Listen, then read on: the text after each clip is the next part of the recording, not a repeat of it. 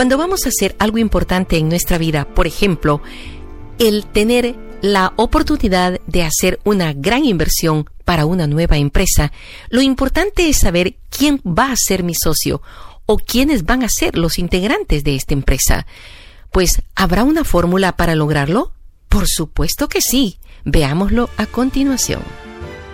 Bienvenidos a compartir este espacio con María Hilda González Flamenco. En la vida existen variedad de empresas, instituciones que han tenido éxito en el mundo, que han llegado a ser ejemplo, modelo, grandes y, e invencibles. Pues fíjate que dentro de las instituciones que dejan de ser humanas y quizás sean más que eso, instituciones divinas, está la clave o la básica, que es precisamente el matrimonio. El matrimonio es una institución que se ha visto, observado y puesto en práctica desde el inicio de la creación.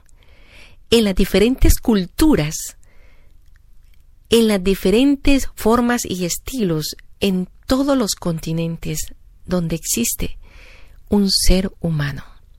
El hombre ha sido creado para la mujer y la mujer para el hombre, y juntos han contribuido a la procreación.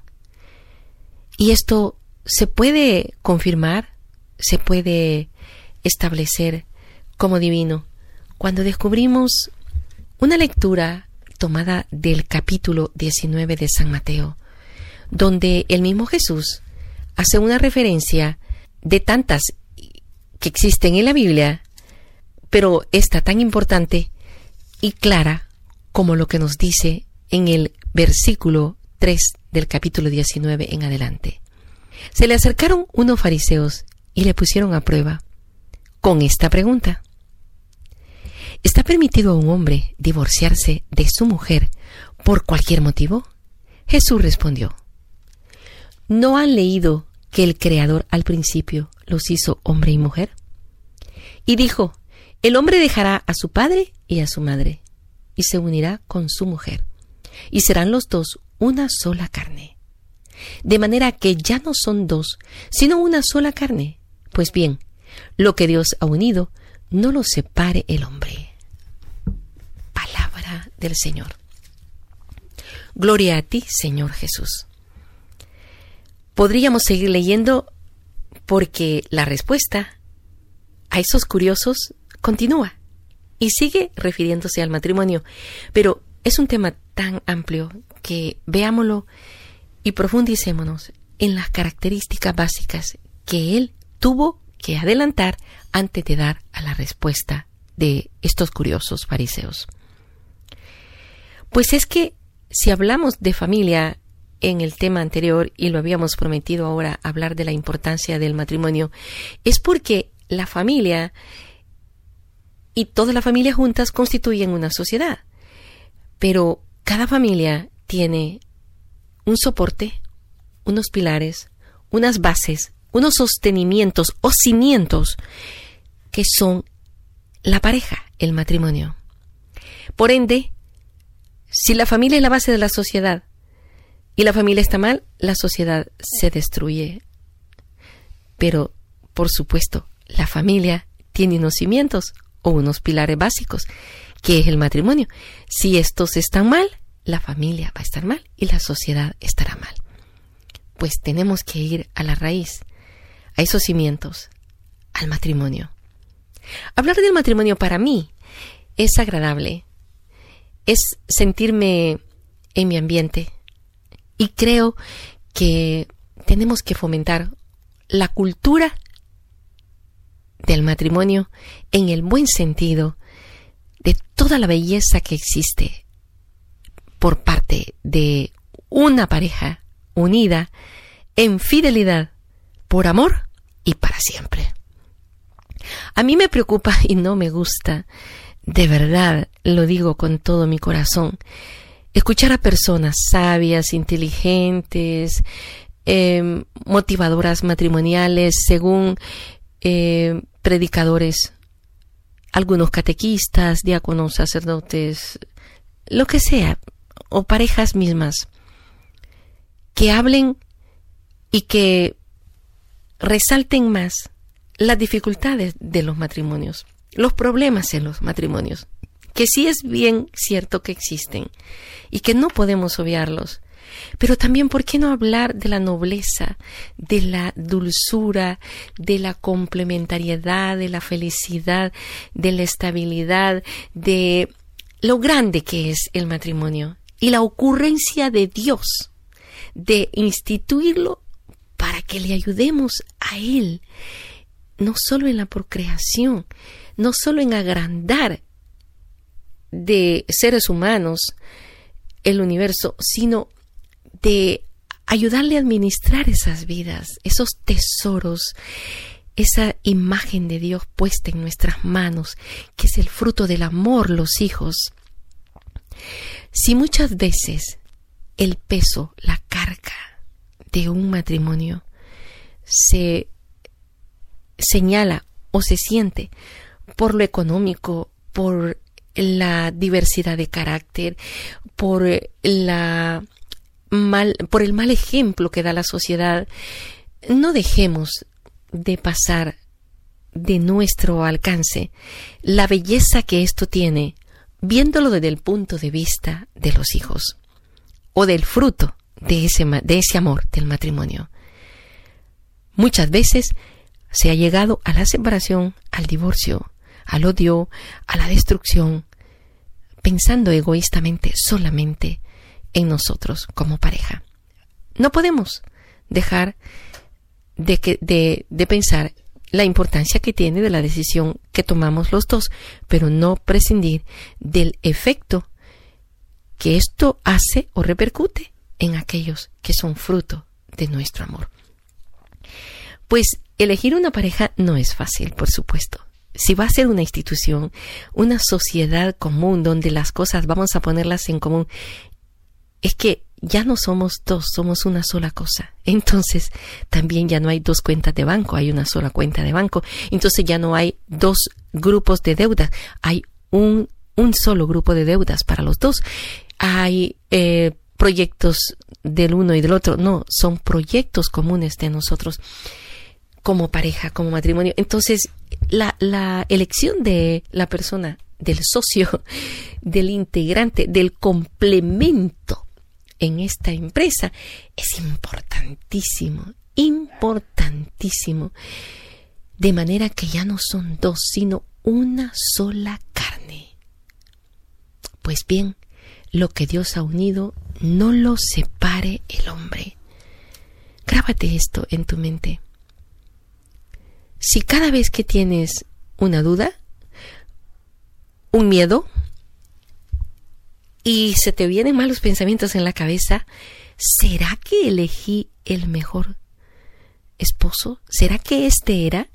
Por favor, antes de darle cabida a este pensamiento, piensa que lo hiciste por voluntad propia, libremente, que lo elegiste tú, no te lo impusieron, porque si algo de esto no es cierto, tu matrimonio no existe, no existió nunca y se puede anular, porque un matrimonio no se puede anular si se ha si se ha logrado, si existe y se ha consagrado libremente por voluntad propia, porque eso es el matrimonio.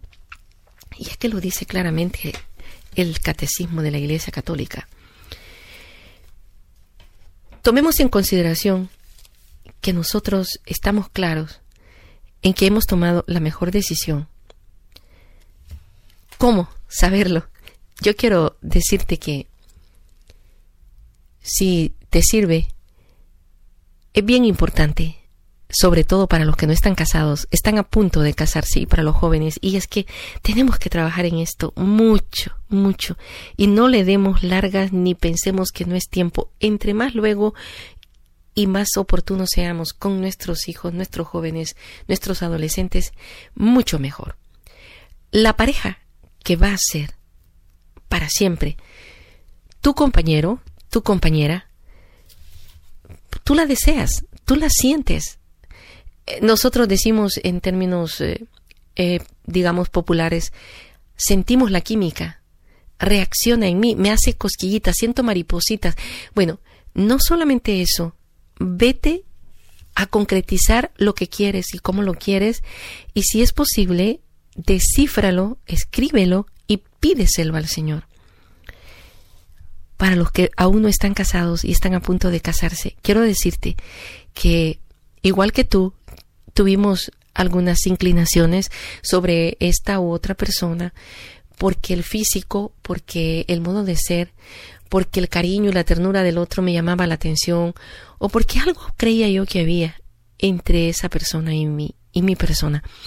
Pero para estar seguro, yo fui clara y le dije, Señor, ya se casó mi hermana mayor, ya se casó mi hermana segunda, mi, hermana tercera, ya va a casarse la, mi hermana cuarta, yo era la segunda y decía, ¿cómo debo saber que la persona indicada es X o Y? Amigo que se acerque a mí y me guste. Pues le dije claramente al Señor, yo quisiera tener un, un esposo que tenga esto, esto y esto. Fueron tres cosas las que le pedí. Alguna vez le he dicho a mi esposo, qué lástima que no pedí la cuarta. Y no le pedí que fueras el hombre más guapo del mundo, porque después me di cuenta que, pues que era mi, mi compañero muy delgado, que podía yo contarle sus costillas, bueno, que tenía este y otro físico. Y bromeando le he dicho, no importa, mis hijos al principio se parecieron a ti, pero después fueron componiéndose, fueron haciéndose mm, diferentes. Y es que la cuarta o la quinta o la sexta para mí no fueron importantes, pero la primera, la segunda y la tercera, el Señor me las concedió como yo se lo pedí. Entonces tú puedes hacer lo mismo. Dile, descríbele al Señor lo que quieres, cómo lo quieres. Yo te aseguro, si lo, lo defines, lo tienes claro, lo pides con fe, el Señor te lo va a dar. Te voy a contar, porque tienes curiosidad quizás de las tres cosas que pedí, no te las voy a decir las tres, pero te voy a decir la primera, y es que es importante lo que te estoy diciendo, tan importante que te la voy a descubrir.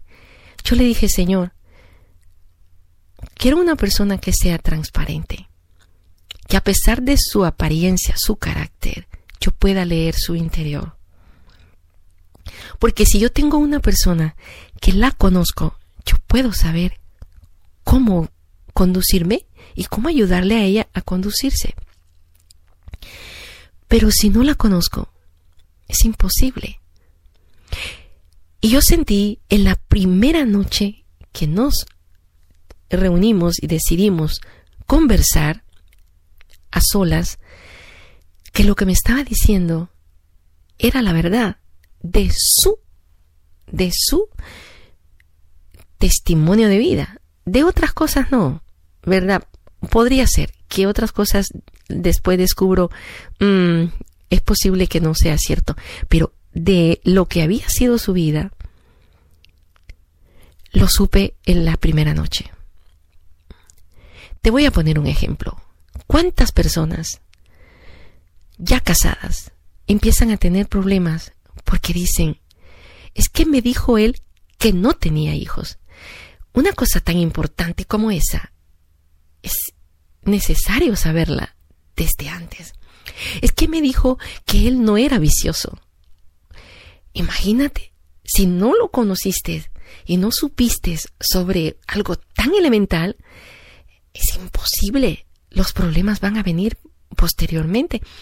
En otras palabras, es importante conocer a la pareja, a la posible socia o socio que va a ser para toda la vida. Y por ende significa que es importante darse el tiempo.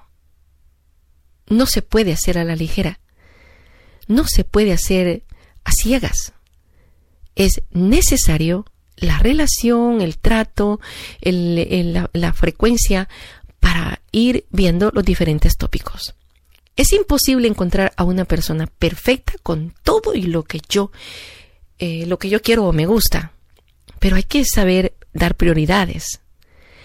Nunca esperes que la persona tenga tus gustos 100%. Puedes y debes ser afín a aquellas cosas que son para ti importantes, pero no podemos ser iguales, porque por eso somos complemento. No sé si alguna vez has saboreado, bueno, quizás todos, hemos saboreado un buen plato de un pollo asado, por ejemplo. Y el pollito está tan sabroso que hasta me dan ganas de chupar los huesitos, ¿verdad? Mira, este ejemplo te lo digo porque al final de cuentas yo vi un, un solo, una sola porción de ese alimento y enseguida me doy cuenta que se fracciona y que entre un hueso y otro hueso solo había un ligamento que lo mantenía unido y ese ligamento le daba la oportunidad de que el hueso con una sobresaliente se uniera al otro hueso con un hueco. Es decir, el uno con el otro, al complementarse, hacían una sola pierna, por decir así, un solo, una sola pieza, pero entre ellos solo había una especie de ligamento, una carnita más blanca y que a veces es sabrosa y, que te gusta y te la comes y al final son dos huesos separados. El matrimonio son dos parejas totalmente diferentes. No podemos, no podemos en ningún momento. A mí me lo dijeron en la primera charla prematrimonial y no se me olvida. Tú eres Hilda y él es Guillermo. Y tú no vas a pretender que él sea un Hildo y tú quieras que él sea y, tú y ser un Guillermo. Es decir, no voy a, porque vamos a estar unidos, porque nos vamos a amar y a querer y vamos a compartir todo, yo voy a hacer que él sea como yo, que ella sea como yo. No. La complementariedad es una riqueza y entre la diversidad de las dos personas está la esencia del sabor, de la integridad.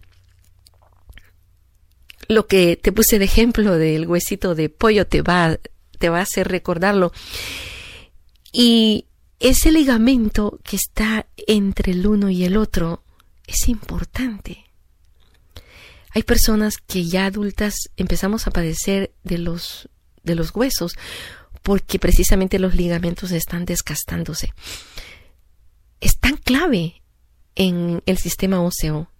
Ese, ese, ese aditivo que está entre un hueso y otro hueso, que es clave para la, la flexión, el movimiento de nuestra, de nuestra estructura ósea y eso que al final de los años se va poniendo o de, eh, duro o debilitado es lo que imposibilita a las personas mayores tener el mismo, la misma agilidad de cuando éramos jóvenes.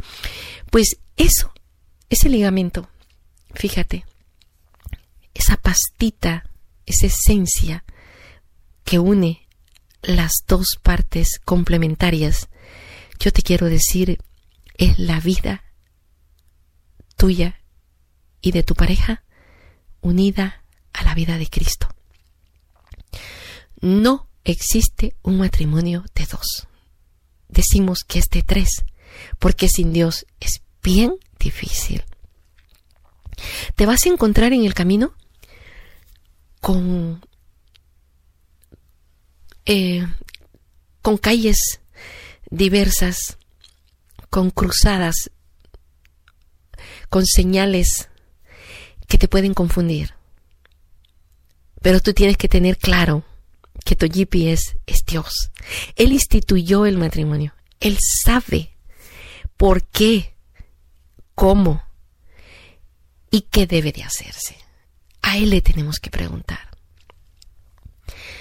Yo te invito en este momento, si tú eres dichosamente casado o casada, estás todavía con tu pareja, por favor, antes de ir a preguntarle a la comadre, a la vecina, a tu compañera, pregúntale a Dios.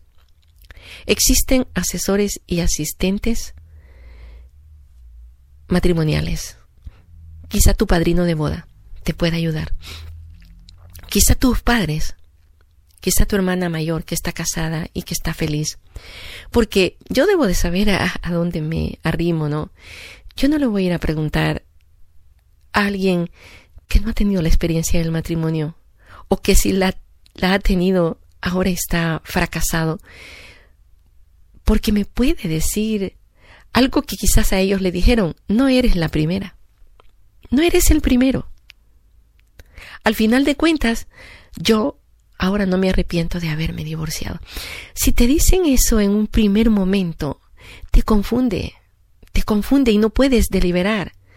No es que no exista o no puede ser necesario alguna vez la separación. El mismo catecismo lo aconseja. Pero una separación debe de ser justa y necesaria y previa a un divorcio si es que esto ha llegado a grados tan difíciles. Pero antes que eso, y no pienses directamente y ligeramente en un divorcio, en una separación, si no has antes consultado con Dios, no has hecho un ejercicio, una revisión de tu vida. Pero salgamos de este embrollo de, de la separación, el divorcio, y vayámonos a la belleza de lo que yo quiero hacer resaltar en esta oportunidad primera que hablamos del matrimonio. El matrimonio tiene oasis que tú los conoces, que te hacen pasar momentos extraordinarios y los debes de aprovechar y los debes de multiplicar lo más que se pueda, porque esos son el alimento. Fíjate que recientemente realizado un sínodo sobre la familia. Los obispos del mundo unidos con el Papa Francisco, después de una consulta que se hizo a nivel mundial sobre lo que es la importancia de la familia, se llegaron a conclusiones que el Papa Francisco las ha redactado en un acta documental pontificia llamada Amores Leticia, que traducido significa la alegría del amor en la familia. Y en ella vamos a encontrar todos los temas posibles que tú te puedas imaginar que te llevan a construir una vida familiar feliz. Pero como ésta está basada fundamentalmente en estos cimientos que es el matrimonio, la pareja que eres tú y tu cónyuge, a mí me sale bien hacerte referencia a algo que dice precisamente en el capítulo cuarto, el amor en el matrimonio. El camino de la fidelidad y la entrega recíproca, si no estimulamos, si no lo estimulamos o no lo hacemos crecer, se hace difícil. La consolidación y la profundización del amor conyugal y familiar debe de ser, en efecto, la práctica cotidiana. Es decir, la gracia del sacramento del matrimonio está destinada ante todo a perfeccionar el amor de los cónyuges. Si eso lo tenemos claro, lo subrayamos y lo ponemos como un denominador común, en las matemáticas, cuando vemos algo que a los alumnos no les gusta mucho, y es precisamente los quebrados o las fracciones, les enseñamos a sumar, a multiplicar, a dividir eh, y, les, y les explicamos que, qué es el denominador común. Es algo en, en, en que no se cambia, que está abajo y todo lo de arriba puede ser variado. El denominador común en el matrimonio, que no va a variar en la China, en la India, hoy, mañana o pasado mañana, es precisamente el saber que si Dios es amor y nos hizo a su imagen y semejanza, tú eres un hombre multiplicador de amor y tú eres una mujer multiplicador de amor.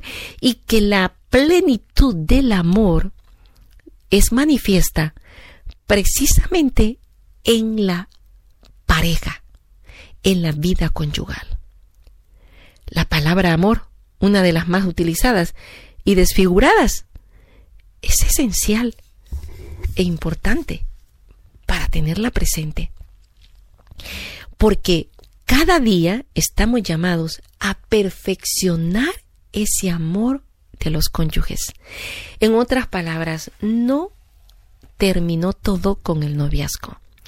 En el noviazgo o en la preparación al matrimonio había de todo, desde un compromiso matrimonial, un diamante, flores, tarjetas, conciertos, películas, paseos, besos, abrazos, fotografías, eh, videos ahora en las redes sociales, eh, en fin, eso no es solamente para antes del matrimonio. Quizá muchas veces la misma iglesia lo reconoce, no le hemos dado la importancia a la preparación del matrimonio, que debe de consistir en todas estas cosas, pero en la proyección de un plan de perfeccionamiento del amor en la vida de la pareja después de casado. En una ocasión, a la salida de la Santa Eucaristía, después de haber dado los avisos que siempre se dan después de la comunión, y dijeron que iba, iba a, a, realizarse en la parroquia un retiro matrimonial y que las personas que quisieran inscribirse lo podían hacer con las parejitas que iban a estar en las puertas principales del templo. Sucede que asistiendo con mi familia, gracias a Dios, hemos hecho un esfuerzo de, en lo posible, asistir a la Santa Eucaristía en familia, que no es fácil. Ya luego les contaré. Hay algunos trucos para lograrlo, pero es importante dar testimonio al mundo que la familia sí puede estar unida. Bueno, íbamos mis hijos casados, mis nietecitos y yo y mi esposo, y resulta que la pareja recién casada dijo, de mis hijos, dijo, va a haber un retiro matrimonial y vamos a ir a inscribirnos. Y al verlos tan felices, tan contentos, tomados de la mano y tan jovencitos, les preguntan, ¿y cuánto tienen de casado? Pues tres meses. Oh, es que este, eh, en realidad, eh, el retiro es para, para parejas que que ya tienen problemas y que ya tienen más tiempo de casado. No sé si lo quieren hacer esta vez. Bueno, ellos se dieron la vuelta y me contaron. Me dio pero tanta tristeza, por no decir cólera, indignación, pero me dio tanta tristeza pensar que por qué creemos que un retiro matrimonial se debe de hacer para personas con problemas.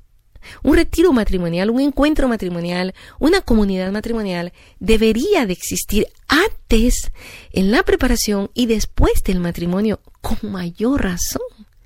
Porque siempre es mejor prevenir que lamentar y siempre es mejor la vacuna que la medicina.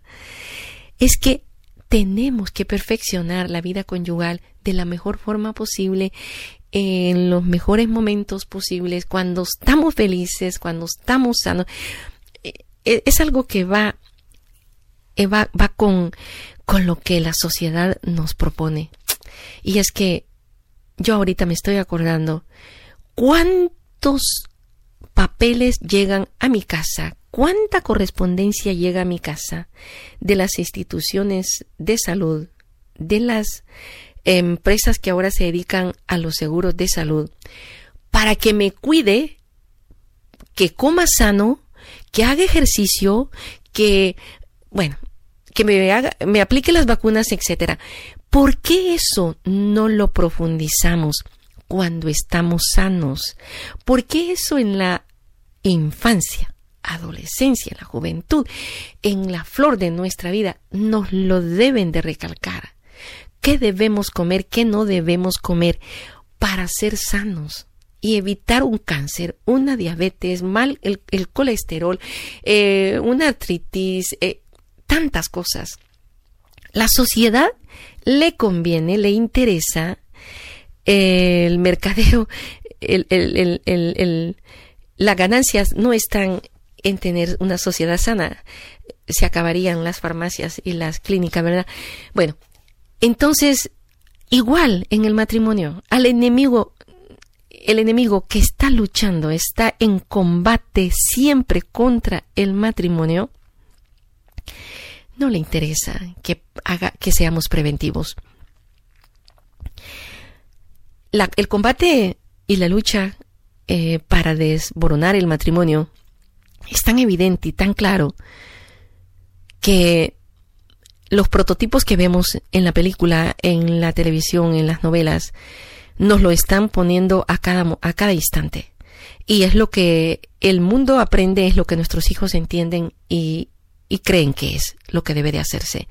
Las primeras nupcias, segundas nupcias, terceras nupcias, el hijo, los hijos del primer matrimonio, los hijos del segundo matrimonio. Dios mío, es que tenemos que evitar, si algo está mal ahora, es porque hemos dejado de hacer cosas antes y podemos ahora prevenir el futuro. Menos matrimonios separados, menos conflictos matrimoniales. Esto es importante. Fíjate que en esta misma carta que nos hace ver en detalle en la vida cotidiana el reforzamiento del matrimonio, precisamente en este mismo capítulo cuarto, nos hace eh, acercarnos a lo que San Pablo ya lo había dicho precisamente en una carta dirigida a los corintios. Y es que lo dice tan tangible, directa y concreta, que es el amor, qué es la caridad, qué es lo que debemos de fomentar en la vida conyugal. Se describe como el himno del amor, diciéndonos que si hay amor, debe ser paciente, porque el amor es servicial. El amor no tiene envidia, el amor no hace alarde, el amor no es arrogante, no obra con dureza, no busca su propio interés, no lo irrita, no lo lleva el mal en, estadísticas, en cuentas. No se alegra de la injusticia, sino que goza en la verdad. Y todo lo disculpa, todo lo cree, todo lo espera. ¡Wow! Alguien preguntó una vez, ¿y qué debo perdonar en el matrimonio? ¿Hasta dónde y qué límites tengo para decir esto? Ya no, hasta aquí, basta. ¿Qué se debe perdonar en el matrimonio? Pues todo. Todo. Y tú preguntarás, ¿todo? ¿Hasta la infidelidad? Pues todo. Fíjate. ¡Wow! Entonces, yo debo de prepararme, si es que no he llegado a eso, a que me pueda suceder un día que yo tenga que decirle, comencemos de nuevo. Pues fíjate que sí. Y tú dirás, imposible. Yo también digo, imposible. No sé. Si me sucede eso. Y lo sé y lo descubro, no sé. Yo también digo, imposible. La ventaja es que dijimos que no estamos solos, el matrimonio de tres. Y si Dios me ayuda, sí va a ser posible, porque para Él no hay nada imposible. Todo se puede lograr incluso el perdón. Pues yo te recomiendo este himno del amor, este himno de la caridad, si le quiere llamar así, tenerlo presente, revisarlo cuando tengas miedos, dudas o creas que las cosas no están fácilmente elegibles, porque siempre existe la posibilidad de hacerlo mejor. Y esto es recalcado precisamente cuando nos damos cuenta, según el Catecismo de la Iglesia Católica, que la salvación de la persona y de la sociedad humana cristiana está estrechamente ligada a la prosperidad de la comunidad conyugal y familiar. Wow. En otras palabras, como pareja, como matrimonio, yo tengo la responsabilidad, el peso de contribuir a la salvación de la persona misma. ¿De quién? De mis hijos, de mi cónyuge, de mí mismo. Mi salvación está ligada, está bajo esa responsabilidad. Y no solo eso, también la sociedad. Y tú dirás, ¿y por qué a mí me van a culpar? que un niño de 11 años por ejemplo, haya decidido tomar un arma y en la escuela matar a su maestra, herir a, a otros compañeros. ¿Qué tengo que ver yo con eso? Pues aparentemente no tengo que ver nada. Pero si nos ponemos a pensar, ¿cuál es lo que le rodeaba a este niño? Una madre que acaba de morir, una abuela a quien tiene que cuidar, un padre desaparecido, pero que en su casa dejó armas, dejó dolor, dejó un vacío. Entonces, oh, entonces esos padres, esa abuela, esa madre, esos parientes del niño tienen culpa. ¿Y, qué va conmigo? Pues que, que debo también de los ejemplos de la vida diaria ir haciendo conciencia de la responsabilidad que de mí depende para administrar la vida de mi cónyuge, la mía y de mis hijos, ayudar. La salvación de la persona y de la sociedad humana cristiana está estrechamente ligada a la prosperidad de la comunidad conyugal y familiar. Nosotros como matrimonio tenemos que velar por ser prósperos. No hablándolo en términos cuantitativos, monetarios, prósperos en el amor. Y con el amor y la prosperidad en el amor pueden venir todas las demás cosas. Recuérdate, es el mejor socio que tú encontraste o la mejor socia que encontraste para invertir tu tiempo y toda tu vida y no ser dos sino una sola persona. Y juntos tenemos poder. Tenemos poder en todo. Fíjate que una pareja, un matrimonio, tiene un poder de sanación increíble para sus hijos. Cuando tú tienes un niño enfermo, impones tus manos, le pides a Dios y oras junto con tu pareja, te garantizo, lo tengo comprobado, la sanación llega. Cuando una empresa quieres eh, fundar como familia, o quieres un negocio quieres hacer en familia, o un proyecto quieres realizar en familia, y oras en familia, y, y tú como pareja te pones en las manos del Señor y se lo pides, eso tiene éxito. No puede fallarnos Dios cuando Él sabe, cuando Él se recrea, cuando Él se remira en el matrimonio. ¿Y por qué? Porque si tú no lo sabías, el amor de Dios manifiesto a, nosotros los hombres se culminó en la Eucaristía. La locura de amor hacia nosotros se manifestó plenamente en darse a nosotros como alimento, como pan de vida.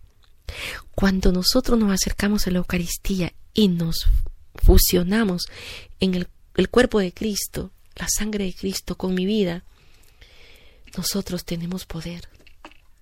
Nosotros somos grandes. Somos increíbles. Porque es Dios quien está con nosotros. Pues lo dicen los teólogos, los, los exégetas, lo dicen los,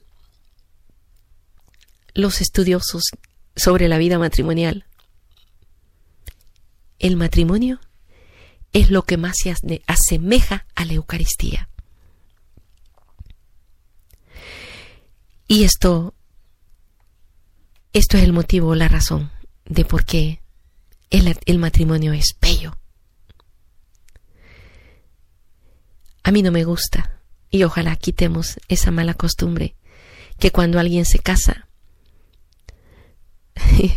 En el principio, en la boda, imagínate, algunos cantamos, ya se casó, ya se fregó, oh, eso no me gusta para nada. Ya se casó, ya es feliz y va a ser feliz y tiene la clave para ser feliz para toda la vida. En otras veces he escuchado decir en las mismas bodas, oh, cuando se acerque el novio, hoy sabrás qué es lo bueno. Como queriendo adelantarle, ya vas a encontrarte con un problema. Y muchos. ¿Y cómo no? Si es el que le da sabor a la vida, que muchas veces nos hacen sentirnos un poquito aislados, pero cuando nos reconciliamos nos regala nuevamente la experimentación del amor. Quizá eh, tengamos necesidad de muchos otros encuentros contigo para hablar de este tema. Para no cansarte y para no abusar de tu tiempo y para que tengas ganas de volver a escuchar este tipo de argumentos, vamos a dejarlo hasta aquí y voy a presentarte a continuación un testimonio de vida. Un ejemplo de vida del cual podemos aprender. Quiero decirte que antes de comenzar este diálogo contigo, pensé en muchísimos modelos o testimonios de vida de santos para poder presentarte. Pero al final de cuentas, quise tomar como testimonio el más común, el que más conozco, y es precisamente el de mi esposo y mío. Y es que nosotros, después de que, bueno, en particular yo le había pedido al Señor ya esas claves, esas señales y las tenía, y, procuramos hacer las cosas lo mejor posible, organizarnos con las charlas prematrimoniales, una boda religiosa muy bella, eh, una participación que tuvimos en la, en la boda. Eh, bueno, hay detalles que después quizás te los cuento. Yo quise manejar vestida de novia e, e, irme a la iglesia porque nadie me llevaba, yo me iba a casar. Es decir, en el matrimonio, en otra ocasión lo veremos, como lo describe el catecismo, es una entrega y un recibimiento y me doy yo y, te recibo a ti. Bueno, recién casados, hubo un percance y estuvimos a punto de divorciarnos en la siguiente semana después de venir de la luna de miel. Y yo dije, cuando descubrí algo, que después lo contaré, porque es muy de, los detalles son muy muy emotivos y me voy a alargar demasiado.